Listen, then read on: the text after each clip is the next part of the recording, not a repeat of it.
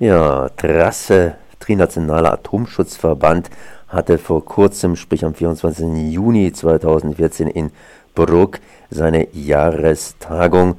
Größere Referate wurden gehalten und ich bin jetzt hier verbunden mit Dr. Rudolf Rechsteiner, Vizepräsident der TRAS. Servus. Ja, guten Tag, Herr Grammitfacher.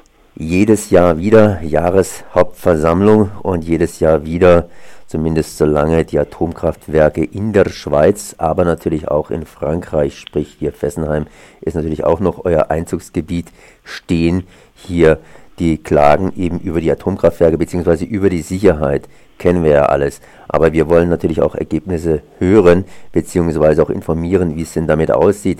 Denn jedes Jahr wieder werden die Atomkraftwerke ein Jahr älter und damit natürlich auch die Gefahrenlage entsprechend kritisch. Und inzwischen müsste eigentlich in der Schweiz zumindest das ENSI hier entsprechend sein Personal versuchen abzubauen.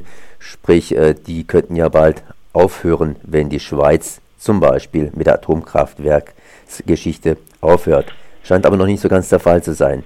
Wie steht denn die Lage? Ja, es gibt schon gewisse Erfolge. Ähm, zum ersten einmal, wir haben zum ersten Mal jetzt ein AKW, das geschlossen wird, wo ein Schlusstermin bekannt ist. Das ist das AKW Mühleberg.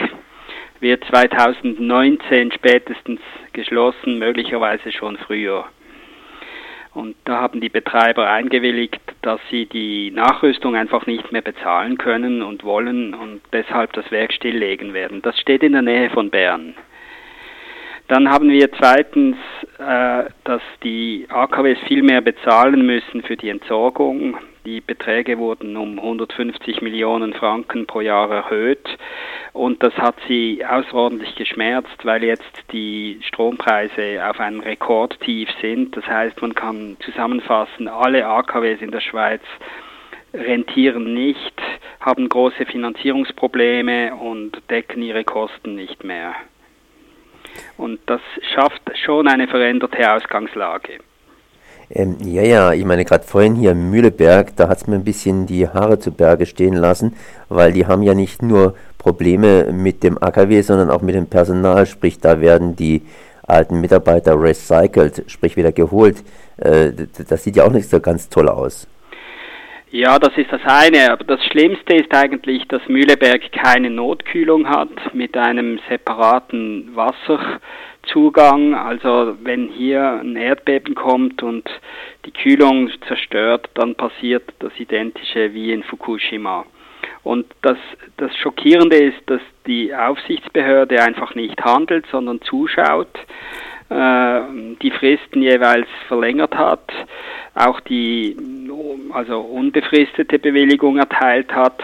Ich würde so sagen, wir haben in der Schweiz keine Aufsichtsbehörde, die diesen Namen verdient. Das sind alles Komplizen der Atomlobby, die wird jedes AKW schön gerechnet. Und äh, wir haben auch an diesem Hearing, wo wir ja extra nach Bruck gingen, das ist der Sitz der Aufsichtsbehörde, haben wir die eingeladen, die sind aber nicht gekommen und haben dann geschrieben, zuständig für die Sicherheit seien die Betreiber. Naja, also wie gesagt, wir haben einen Totalversager an der Spitze der Aufsichtsbehörde, Herr Wanner, der hat seine, seine Sachen nicht im Griff. Ich gebe Ihnen das Beispiel, diese Schrauben im Primärcontainment in Leibstadt, die, die existieren schon seit sechs Jahren und die, die Aufsicht hat das nicht bemerkt. Ich meine, äh, die müssen dort blind durchs AKW spazieren, wenn man sowas nicht sieht, ein Feuerlöscher, der durch das Primärcontainment getrieben wird. Ich meine, eine unglaubliche Geschichte. Und das Ganze bei Atomkraft. Jetzt haben wir noch auf Betznau zurückzukommen. Betznau ist schließlich ein ganz, ganz alter Reaktor. Ähm, wenn ich das richtig verstanden habe, Betznau wird noch nicht so schnell abgeschaltet.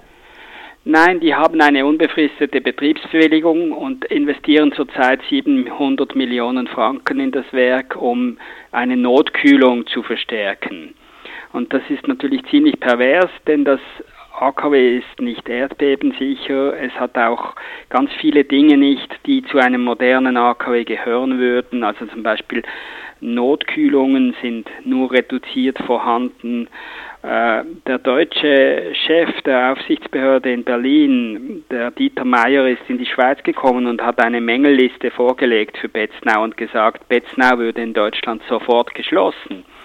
Und hier bin ich ein bisschen überrascht, dass in Deutschland immer nur über Fessenheim gesprochen wird. Fessenheim ist natürlich noch riskanter, weil es in einer Hochrisikozone punkto Erdbeben steht. Aber Betznau, würde ich jetzt sagen, liegt nicht weit entfernt punkto Gefährlichkeit. Und da würde ich eigentlich erwarten, zum Beispiel, dass in Süddeutschland auch die Gemeinden im Umland von Betznau ein bisschen äh, aktiver würden.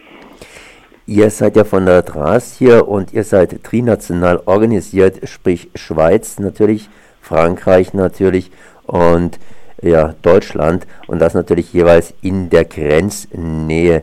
Äh, die Frage kann ich immer gerade zurückgeben. Äh, warum habt ihr da so Schwierigkeiten, auf der anderen Seite von Betznau praktisch hier irgendwelche Unterstützung zu kriegen?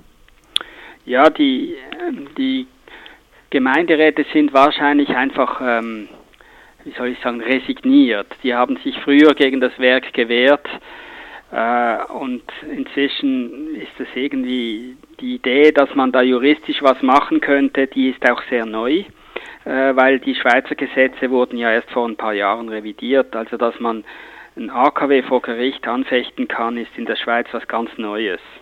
Und da werden jetzt die Musterprozesse erst aufgegleist. In, in Mühleberg ist das schon passiert und hat dazu geführt, dass, dass der Betreiber freiwillig schließt, weil er sich die Nachrüstung nicht leisten kann. Und in Betznau, denke ich, müsste man jetzt dasselbe machen. Wir sind daran, einen Prozess vorzubereiten, aber ähm, das ist extrem aufwendig, weil man hier sehr viele technische Fragen klären muss und das ENSI äh, ist ja auch so, dass die gar nicht immer sagen, was eigentlich passiert in den Werken. Also wenn man Auskunft verlangt, dann erhält man sie nicht.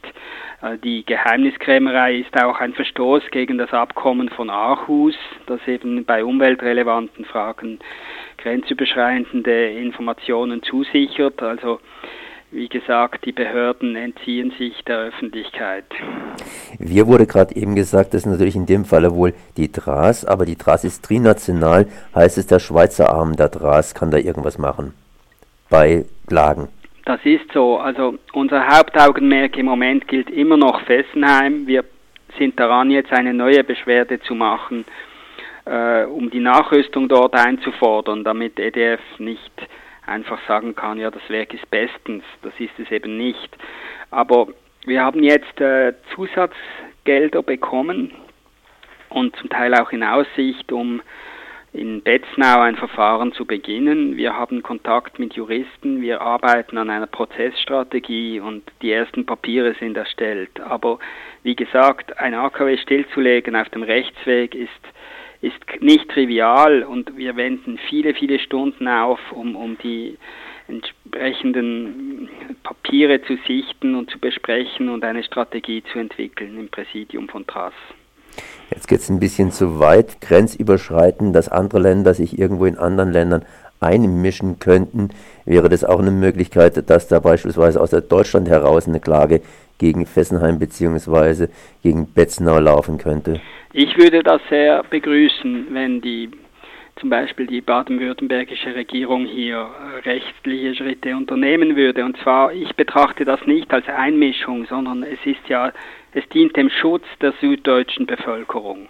Weil wenn wir hier Wind haben, zum Beispiel aus Südwesten, dann, dann wird der Bodensee und und dann wird äh, das Gebiet nördlich des Rheins großflächig kontaminiert und deshalb besteht ein eminentes Interesse, äh, dass man hier die Schwachstelle Aufsichtsbehörde in der Schweiz endlich äh, rechtlich auch ähm, unter Druck setzt, dass die ihre Hände aus dem Schoß nehmen. Wäre das überhaupt heute möglich? Ja, das wäre absolut möglich, weil wir prozessieren ja von der Schweiz aus auch in Frankreich mit einem trinationalen Verein.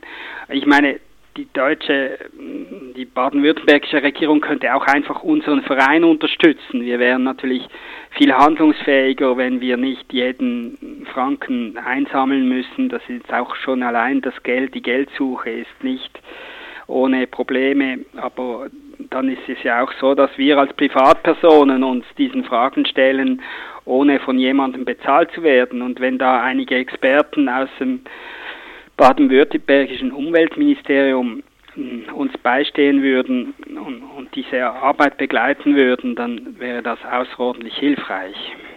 Ein langer Kampf zumindest. So Rudolf Rechsteiner von der DRAS.